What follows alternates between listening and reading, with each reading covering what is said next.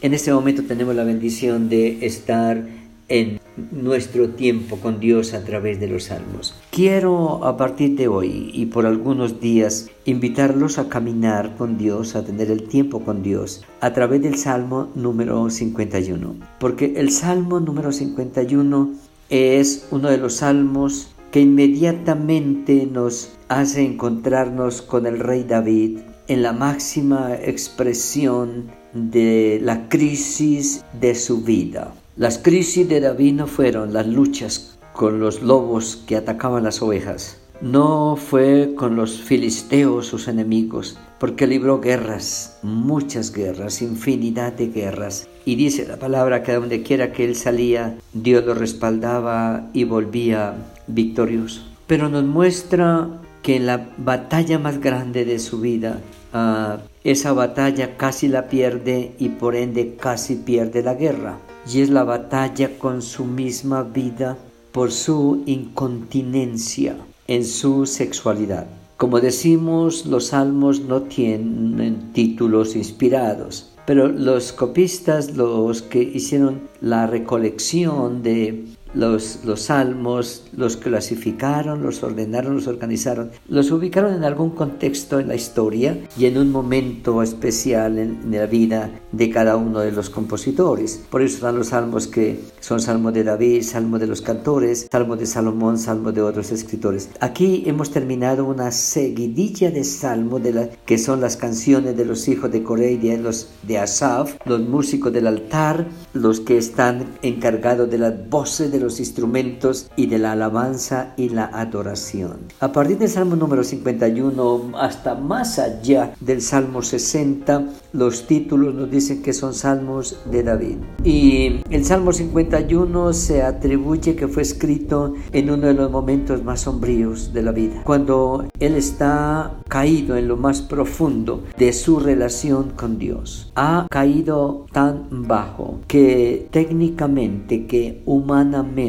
y legalmente, él ha perdido toda esperanza porque lo que ha hecho no tiene remedio humano. Lo que ha hecho no tiene solución humana y la ley misma le reclamaría esta falta con creces. Y ante Dios él sabe que su vida depende de la misericordia de Dios y que si él quiere quitarle la vida tiene todo el derecho porque para él es claro que la paga del pecado es muerte. Y se nota cuando no va a la guerra, se queda en su casa y al quedarse se encuentra con una situación en que le enreda la vida y le cambia todo el camino, toda la historia que había venido desarrollando hasta ese momento. El hombre, según el corazón de Dios, el mejor rey de Israel,